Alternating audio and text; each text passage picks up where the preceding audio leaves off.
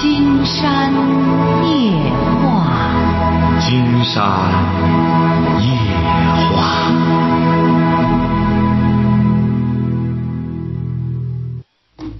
晚上好，听众朋友，我是您的朋友金山，很高兴和朋友们相会在午夜。马上接我们朋友电话哈。喂，你好，这位朋友。哎，你好，金山老师。啊，我们聊点什么？嗯，就是我们家最近就是有点事儿，我想跟您咨询一下。说吧。嗯，就是我姥姥最近生病了，然后呃嗯，就是我在潍坊，我老家，然后我是济南，在济南上学，就是嗯，我姥姥有就是两个舅，就两个嗯男孩，一个就是我妈妈还有。就三个孩子，就是最，就是现在吧，他就是糖尿病比较厉害了，就是住院，然后就是现在，嗯，就是我妈在那照顾他嘞，就是我们家和大舅家就是都出了五千块钱了，就是我二舅家就是死活不拿，就拿八百块钱出来，然后吧，我大舅，我我我大妗子呢，就说我二舅家不出，他也不会再出了，就是这么个情况。他这个好办，实在不行就告法院去吧。既然他这样，这孩子不孝的话，只能让法院要求他们必须得拿医药费。这个好办。你姥姥多大岁数？嗯，七十多了，七十二了。啊，七十二岁也有能力来告他们，就让他们也不需要闹，就让他们拿医药费，不拿医药费不行。他他们就是不懂事儿，太不孝敬老人了。我对这个问题，反正简直没有办法。哎呀。您这就看到，您现在在济南上什么学啊？嗯，就是上那个师范学校。哎呀，这位同学呀，今天告诉您啊，您这看到了什么叫亲情啊？您看现在都说养儿女，养儿女，你姥姥你看，养了这是两个儿子一个女儿，孩子不少。你看老人只是现在都七十多岁了，花这么点钱，你这两个舅舅就攀比着。怎么不孝？是不是啊？对，主要是两个舅舅不做主。你呀，主要是啊，这不是还是女人的问题吗？是不是啊？对。你要说女人的问题的话，金山觉得最终还是男人的问题。男人无能啊，是不是啊？是这个道理吧？是。哎，这个男人无能，老婆才管的死死的。这个男人有本事的话，老婆，我这钱。我全都给我妈花上，谁管得着？他没这个本事，关键是娶个老婆当个活祖宗供着，人家跟他就不错了。你说在这种情况下怎么办？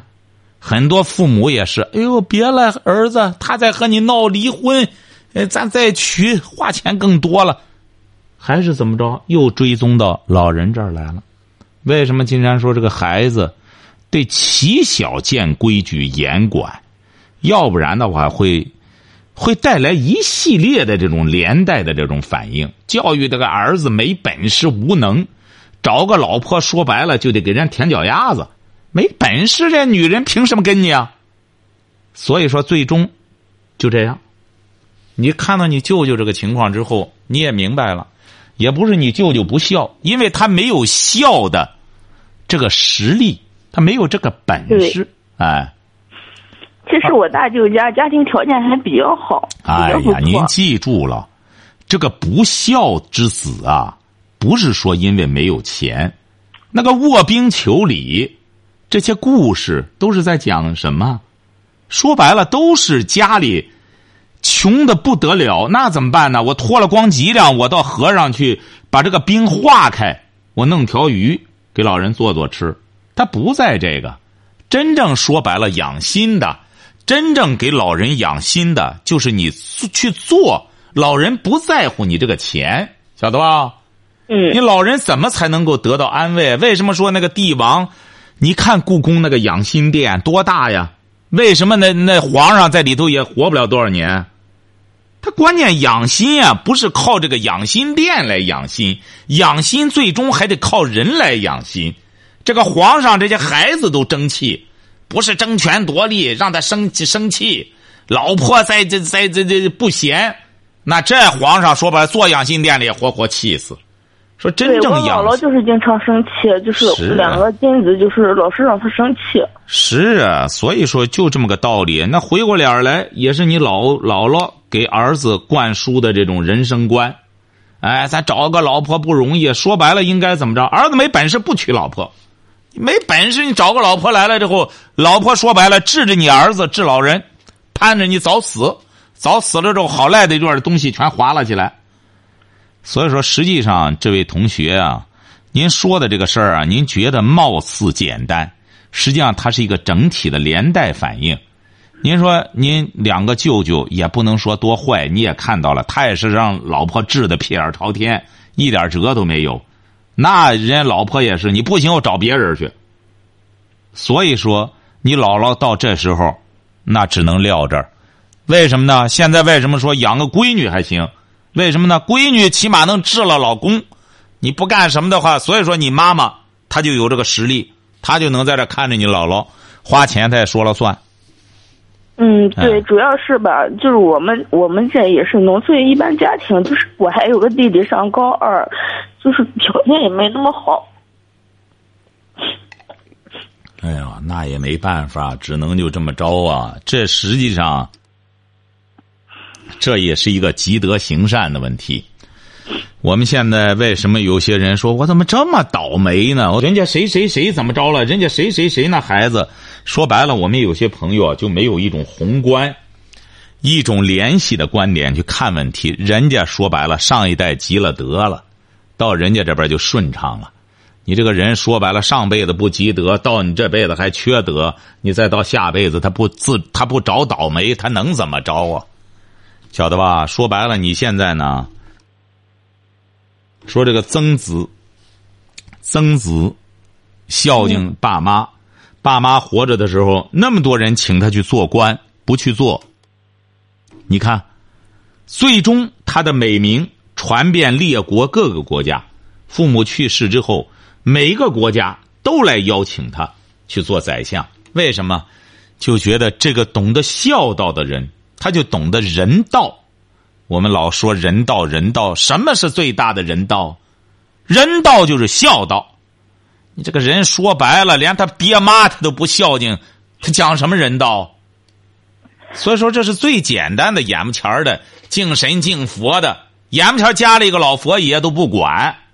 你回个头去还这个那个的，你这这他不会灵验的，菩萨也不会可怜你的。说白了，爹妈不敬着，跑去光想让菩萨多给你俩钱儿，多让你发财，那菩萨那那那也没法当了，菩萨也干不了菩萨了。所以说，现在这人啊都不明智，像你这舅舅和你这舅母啊，只能说明傻，晓得吧？对，我就觉得你说老人一辈子不容易，你好好的对他，还是吧？你你也不会亏亏你什么的，你怎么会这个样子？那不行啊，因为你舅母觉得划不来，你舅母觉得他又不是我妈，而这个人竟然觉得人也说得着啊，人家又不是他妈，你舅舅又没这本事，又说了不算，那他不就形成这种格局了吗？是不是啊？那说了不算，又没本事，为什么说养个儿？你要真正想让儿将来这路走得远一点，不是给他些东西。给他东西，可能能引个老婆来。老婆把东西都敛和完了之后，最终把他当袜子踩脚底下。你要给他本事，给他本事之后，说白了，他赤手空拳的，可以去当什么去？最近网上不是传了一个吗？说哪里一个一个老板去世了，说说说那个老板去世之后，他老婆接着嫁给他的司机了。说司机说没想到我这弄来弄去的，我这没想到我老板一直给我打工。他那老板可能才三四十岁吧，很年轻，去世了，一下扔下了七八个亿，七八个亿，老婆就和老板的司机结婚了。司机这一下子恍然大悟，原来我这老板整天这么忙活是给我打工的。一下子你看，人老婆跟了这个司机，这不钱都和老婆在和这司机一块花了吗？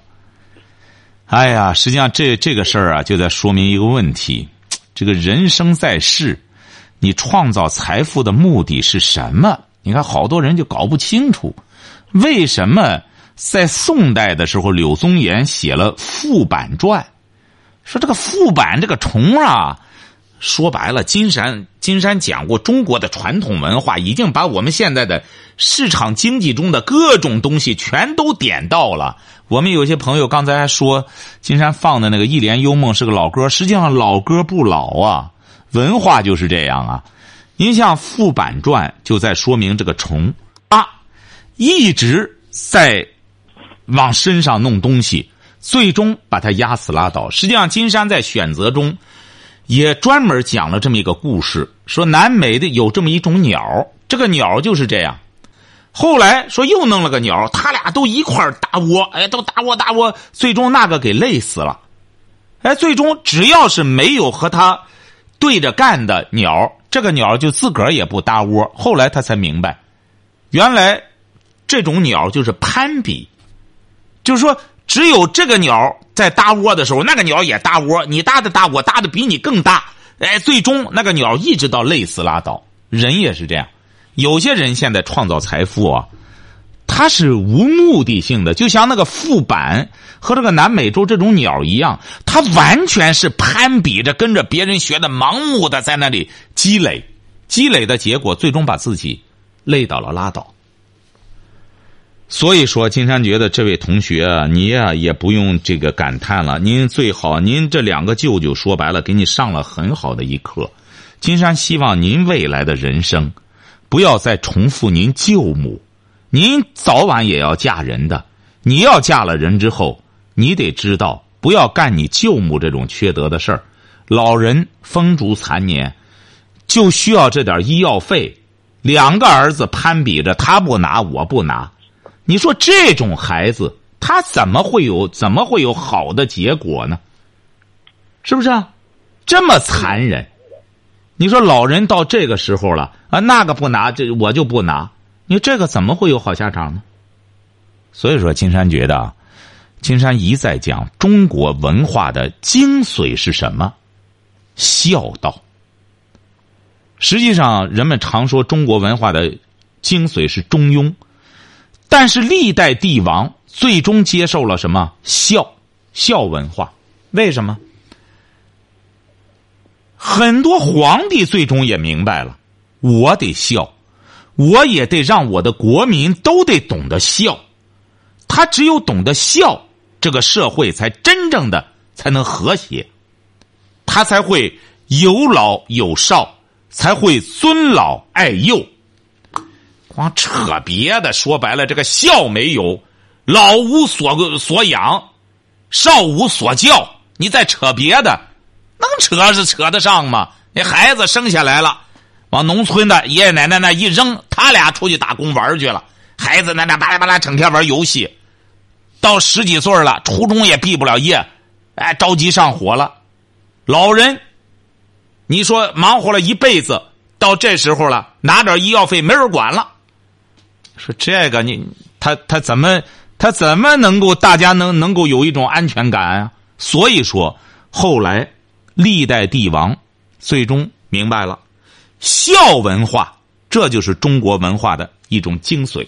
要孝，孝他不光是对父母的问题，老吾老以及人之老。他懂孝的人，在公交车上见了老人，他不会刻意的给谁坐，他就是一个老人，一个他，他也会让出座位来，让老人坐。老吾老及人之老吗？他就不会欺负小孩儿。那么，小孩有这样懂得孝的父母，他自然而然的，他也就懂得去尊重别人。所以说，金山觉得还是从你的舅舅身上接受教训吧，好不好？嗯，好的。好的，祝你们家能够和睦哈。喂，你好，这位朋友。啊，你好，金山老师，我是你的忠实听众。啊，谢谢啊，我们聊点什么？啊，我聊聊点，我已经听了你的节目已经三年了。啊，说吧。说吧。家里给我介绍了一个对象，啊，这个对象，这个媒人呢，是我父亲上人才市场找活的时候，闲谈之中认识的一个人儿。闲谈之中认识的一个人吧。你多大了？不是您多大了？我今年二十三。啊。呃，闲谈之中认识了一个人他就是，呃，萍水相逢吧，长话短说的。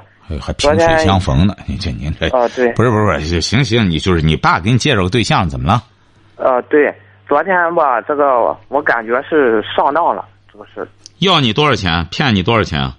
他没有骗我钱，啊，但是这个媒人吧，咱也不托底，他是一个现成的。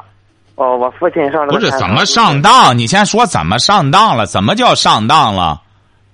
就是哦，是金山老师，他就是，是他给我介绍见识这见了这个女的之后吧，啊，呃见了女的之后，我给这个女的留下，互相谈了以后，以后吧，他我给这个女的打电话，这个女的她她也不接，她也不接，打打了三次，三次不接，什么时段？早晨打早早晨打不接，你就别打了，你也闲的没事儿，你给他打什么呀？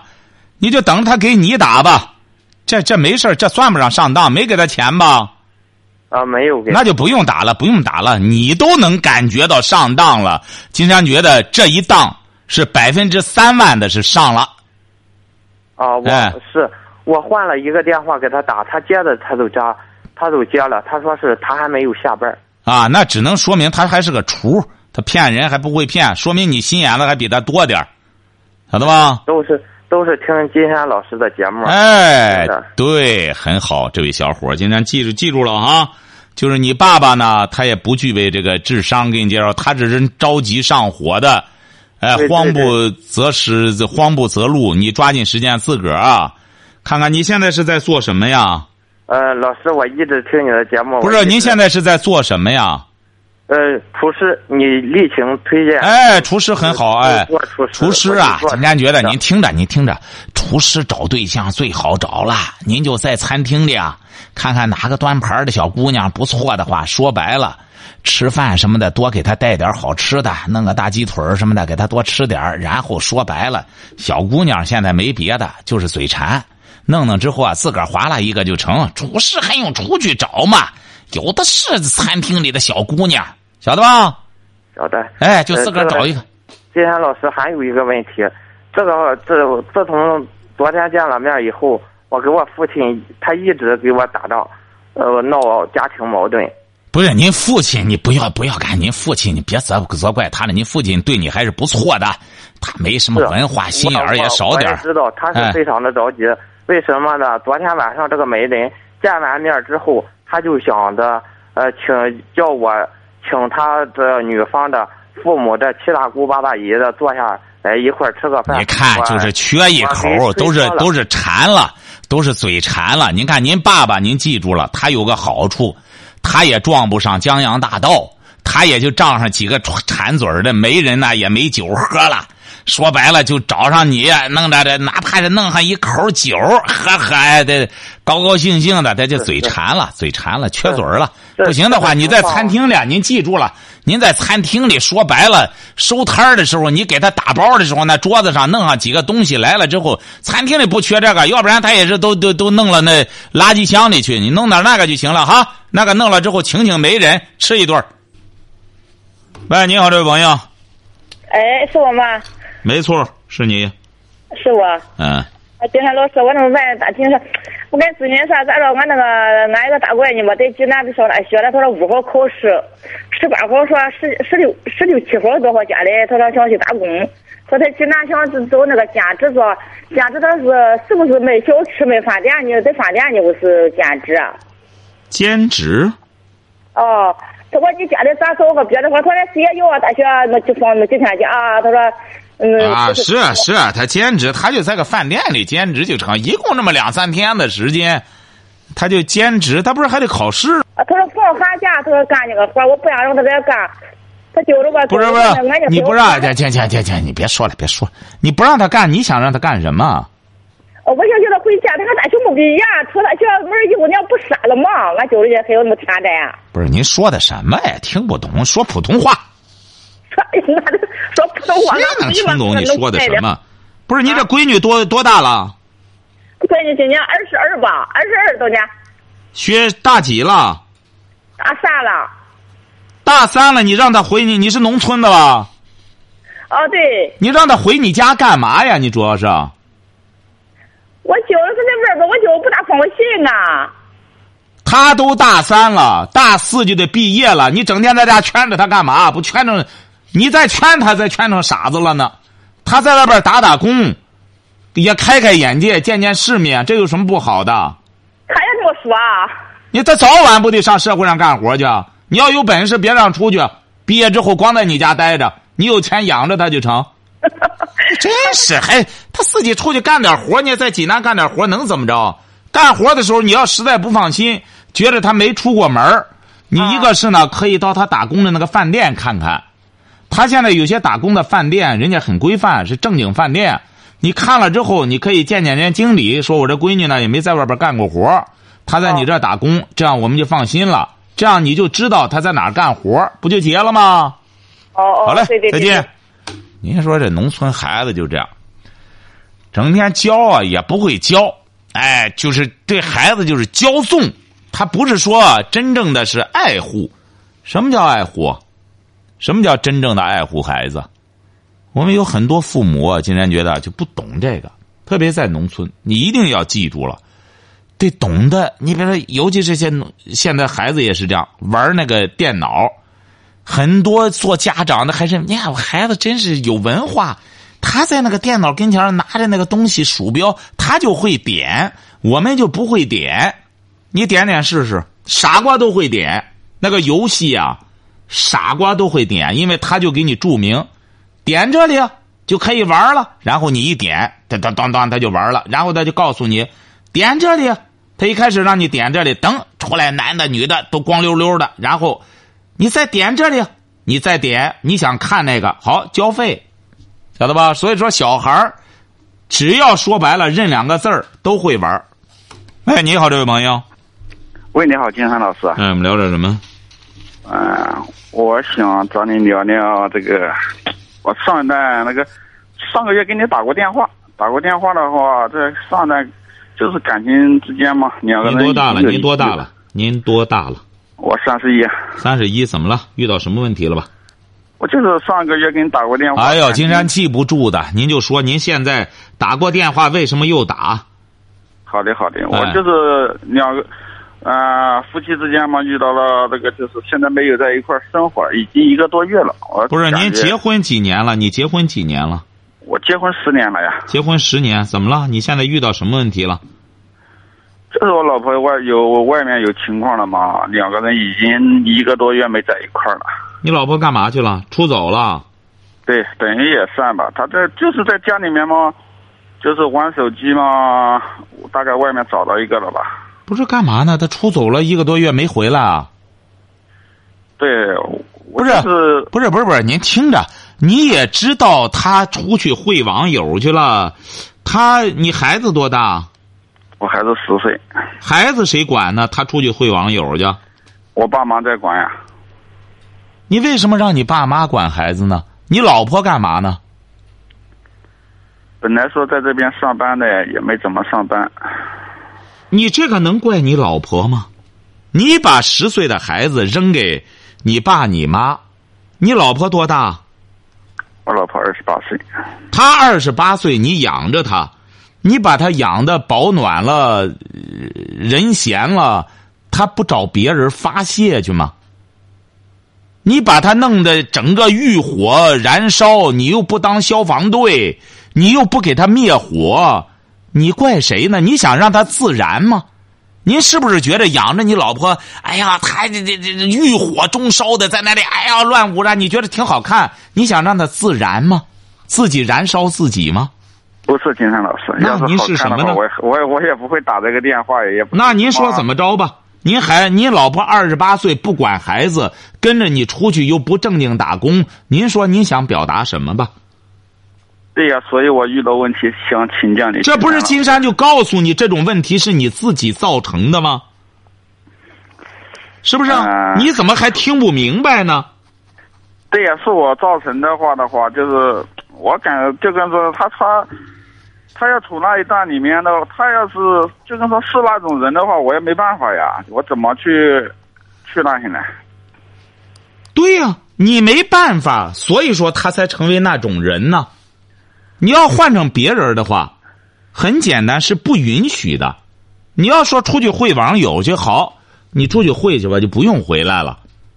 你说正因为你老婆是啊，啊，我跟你说，我也是这样的，就是说。现在我就是也是这意思吧，也就是说，您别这样，您别这样，您别这样。经常觉得这个东西不要学别人，你呀，你得有那个实力才行。你要没有那个实力啊，金山觉得啊，您这就叫自欺，但欺不了别人。你要有那个实力，说白了，你压根儿也不需要再给金山打电话了。不是出去会网友、会男人去了吗？会去吧，就不用回来了，你就在外边待着就行了，寻找幸福。拜拜。很好，哎，出去就行了，然后就不就完事儿了吗？不就？您说两个人都已经到这份上了，而且他明目张胆的告诉你会网友和别的男人出去一个月不回来，你究竟要给金山打电话干嘛呢？不是他，他没有跟我说会网友，他就是死活不承认，就是也见不到他人。他说他自己想安静安静。那金山觉得你人家这个完全可以可以的。因为和你在一块儿太聒噪、太乱，你确实你是干嘛的呢？我是开车的。你上你的班儿就成了。他要竟然还以为你说他出去会网友，他承认这个呢？人家压根儿没承认呢。哎呀，他不承认，我也我也抓不到证据，就是说嘛，所以我想问金山老师。金山觉得你这个男士太无聊了，你抓这种证据干嘛呢？他干他的，你干你的。你又没事儿干，对呀，你孩子又不在家，你孩子，你比如说，人家也不需要管孩子，人家凭什么整天这样和你耗着呢？和你在一块儿没意思。嗯，我想的还是，我想的是夫妻生活问题，就是你想着夫妻生活问题是他不想伺候你，你这个事儿是这样，你光着急上火的想想想办事他没兴趣，关键是。嗯，你关键是你这不很简单吗？正因为你老琢磨这事儿，人家才得躲躲你，没兴趣。你想想，金山觉得你老婆这种心态是对的。你孩子十岁了，你说你让他爷爷奶奶管着，你爸爸妈妈是在农村还是在城市啊？农村。你说你把个孩子扔到那里，你带着你个老婆出来，光想和他过夫妻生活。他没兴趣伺候你啊，他你想想也快三十了，他不想他的将来，孩子究竟学个什么样还不知道。金山估摸着您孩子十有八九，您不相信您回家看看，多数时间玩游戏。没有，金山老师。行了，你行行。两个也谈过这个的。那行行行，只要你觉着没有，你孩子很好就行了。但是你老婆很简单，不伺候你是明智的。这金山的观点，金山觉得，如果要是你老婆聪明的话，他就应该这样。他又不管孩子，和你在外边，你又不，他又不正经上班你说一个女人她有什么安全感？你就在外边开车也挣不了仨瓜俩枣，她跟着你能有什么，能有什么前景可言呢？你想他的结果就是想着和他办事儿，夫妻生活你也没别的事儿，除了想和他办事儿，就这事儿。你想想，他要稍微有点头脑的话，他有功夫伺候你吗？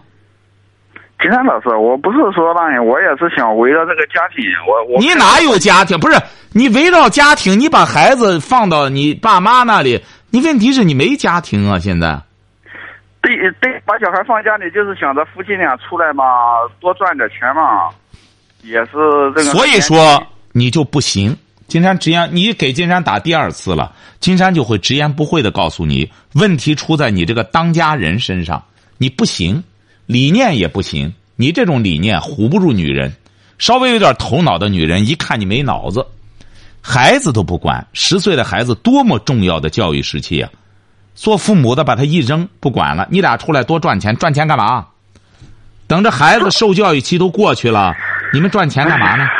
赚赚钱还是为了这个家庭呀？你那家家是靠什么组成的？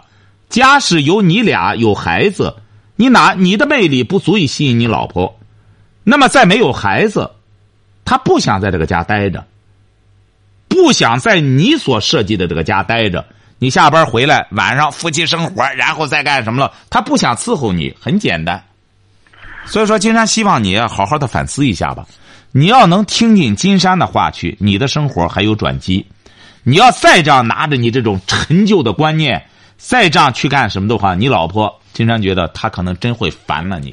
他现在只是躲开你思考一下，你就觉得他找别的男人去了，怎么着怎么着了，你就想的这么肮脏。经常觉得你得想一想，人家要和你过够了，不想和你在一起了，你说他真找别人，你也当不住。经常觉得一个真正有骨气的男人。当一个女人离开你之后，反思一下自己，改变一下。我呢，一定要改变一下。她要愿回来，我要能包容就包容，不能包容，重开场子另开张。那我就重新再找别人，不要再被别人遗弃，就这么简单，好好？对对对，金山老师，我也是这样想，就是你别这样想了，你没这个资，你没这个资本，你这样想你是没资本的。你这样想，你现在还没资格这样想。所以说，金山才不鼓励你离婚。你要离婚之后就打光棍子了。你有什么实力这样想啊？这样想得靠实力。你光嘴硬啊，不行，走。他走了，你再找谁去啊？现在这女的说白了，一个比一个横。他找个男的，得又得有房子、有地儿、有汽车的，你上哪儿找去？所以说，还是好好的给你这个老婆说好听的。他怎么着能够回来？然后呢，还有你不是老要这个家吗？那就有这个家。这老婆要是真干什么了之后，那你就耍单了。好好想想吧，哈。好嘞，我那个好了，金你金山老师，干嘛？